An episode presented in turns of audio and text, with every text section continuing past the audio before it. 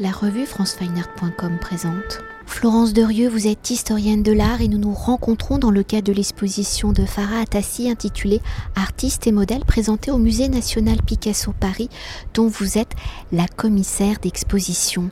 Alors lancé au printemps avec l'artiste Orlan, où le Musée Picasso Paris a orchestré un nouveau cycle d'invitation à des artistes contemporains, et cela afin d'interroger la postérité de Picasso et de faire écho au débat actuel autour de son œuvre. Pour cette deuxième invitation, le Musée Picasso invite l'artiste belgo-syrienne Farah Tassi qui présente une quinzaine d'œuvres dont sept ont été produites spécialement pour le musée Picasso Paris. Alors développant une peinture figurative à partir d'un vocabulaire de peintre abstrait, l'œuvre de Farah Atassi opère comme une relecture de la modernité où les motifs géométriques qui recouvrent la surface de la toile peuvent se lire comme un collage provenant de l'histoire de la peinture.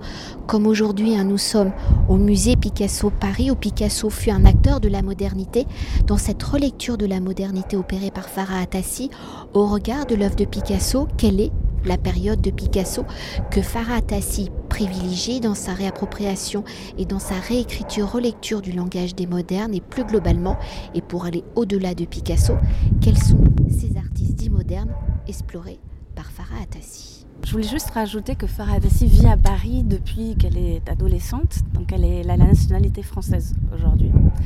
Pour ce qui est de votre question, euh, elle, euh, depuis, depuis qu'elle est très très jeune, Farah Atassi s'intéresse aux, artistes modernes. Elle a découvert leur euh, vocabulaire très tôt et elle s'est intéressée aussi bien à Matisse que Picasso. On, on, perçoit dans son travail énormément d'influence de Picasso de manière beaucoup plus directe parce qu'on connaît tous Picasso. Donc c'est vrai qu'à ce moment-là, ces sources nous paraissent beaucoup plus familières. Mais quand on regarde bien, euh, elle s'intéresse euh, à la période du cubisme. Euh, et cet intérêt évolue depuis le début de sa carrière. Donc on retrouve des intérêts, un intérêt pour différentes périodes de Picasso selon, selon le, développement, le moment de développement de, son travail. on trouve plus d'influence maticienne par, par moment. on va trouver d'autres influences d'autres artistes modernes, beaucoup plus euh, lointains géographiquement, euh, comme euh, Tarsila do Amaral. Ça, c'est une, une, peintre brésilienne qui a vécu à Paris, qui a été l'étudiante de, notamment de, Fernand Léger. qui très récemment a, intéressé Farah Atassi. On retrouve des petits éléments de, peinture qu'on va reconnaître ou, pas, mais euh, qui forment vraiment euh, des, histoires à partir de, cette, euh, de ce mouvement moderne international. Et pour continuer de décrypter hein, l'œuvre de Farah Tassis et son vocabulaire explore les langages des maîtres de la modernité, l'œuvre de Farah Tassi va bien au-delà hein, de cet héritage plastique et historique où l'artiste a développé sa propre écriture, son propre univers pictural, où les tableaux de Farah Tassi reposent sur un dispositif qui est un motif géométrique recouvrant la surface de la table, suivant les lignes de perspective, créant ainsi des effets de profondeur. Alors comment l'artiste a-t-elle conçu ce dispositif et si nous avons déjà évoqué l'influence, hein, la réappropriation du langage des modernes dans l'élaboration de ce dispositif, quel y est le rôle parce que moi je, enfin c'est ce que je ressens, hein, mais des arts décoratifs du monde de l'illustration? Alors ce qui est vrai, tout à fait vrai, c'est que Farah Atassi ne s'intéresse pas simplement à l'histoire de la peinture, mais elle s'intéresse à l'histoire des arts. Euh, essentiellement la danse, la musique. On, retrouve des éléments euh, depuis le début de sa carrière dans sa peinture. Les arts décoratifs également.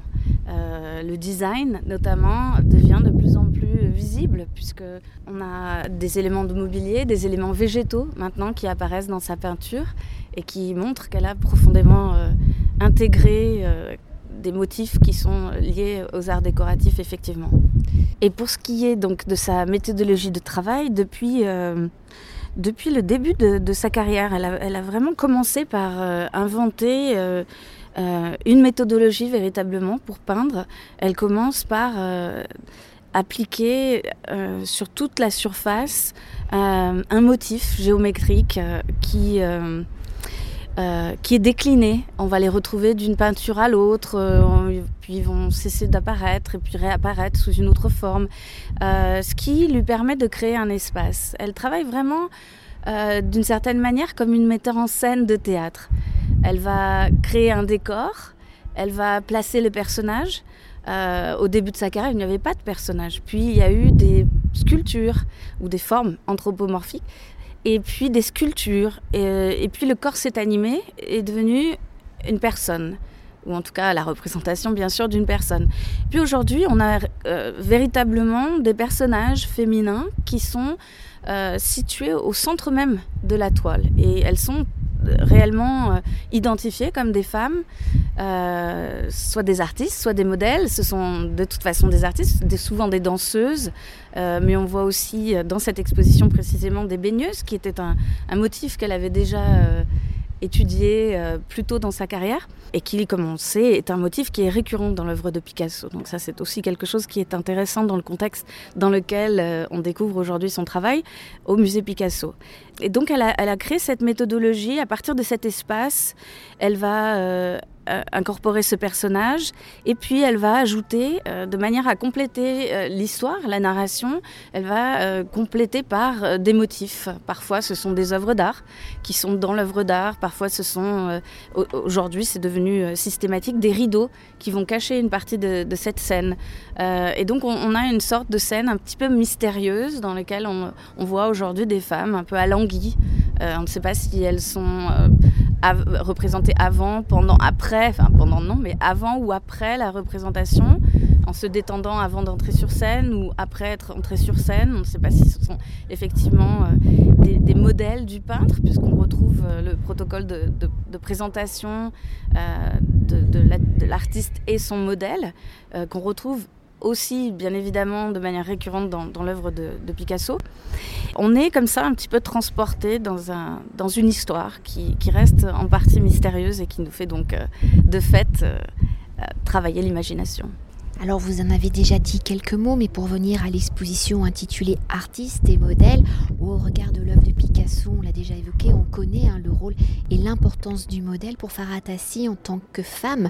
Comment l'artiste conçoit-elle ce dialogue entre le modèle et l'artiste et dans les œuvres présentées ici? Ça vous l'avez déjà dit, hein. mais pour aller plus loin, comment cette relation se manifeste-t-elle sur la toile? Oui, le simple fait que, que Farah Tassi ait décidé de, s'attaquer en quelque sorte à ce, système pratiquement, ce système de la peinture moderne qui est de la représentation euh, du peintre et son modèle euh, en tant qu'artiste femme, en tant que jeune artiste. Euh, elle est née en 1981, donc on, on dirait une jeune femme artiste avec une culture euh, euh, multiple, hein, puisqu'elle est euh, d'origine syrienne, elle, est née, elle a grandi en Belgique, et puis à l'adolescence, elle s'est installée, sa famille s'est installée à Paris, où elle vit depuis. Elle est, comme je disais, elle a la nationalité française, donc elle est vraiment française. donc elle a une culture comme ça qui est multiple, qui la nourrit énormément. le simple fait que cette personne, cet artiste-là, décide de s'emparer d'un tel motif, euh, si euh, traditionnel et si euh, lourd de conséquences, je dirais, pour l'histoire de la peinture, en soi, c'est un petit peu révolutionnaire.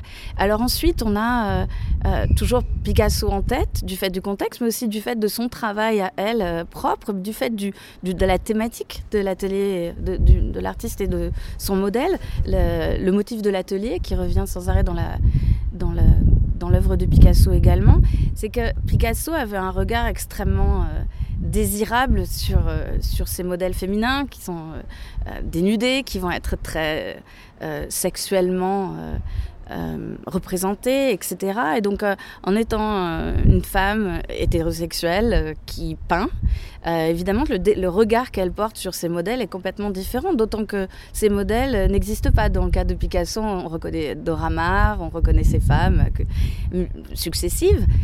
dans le cas de, des peintures de Farah Atassi, les, femmes n'ont pas d'identité. Elles sont une identité générale qui est celle d'artiste.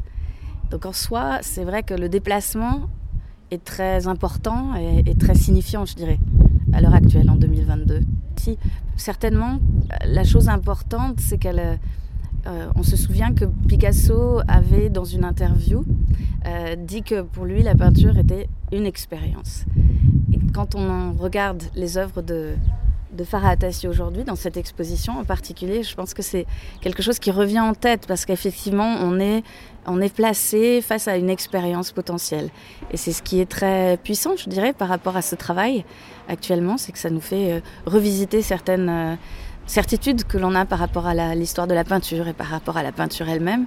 Euh, et dans ce sens-là, c'est un travail qui mérite d'être d'être vu, d'être expérimenté aujourd'hui.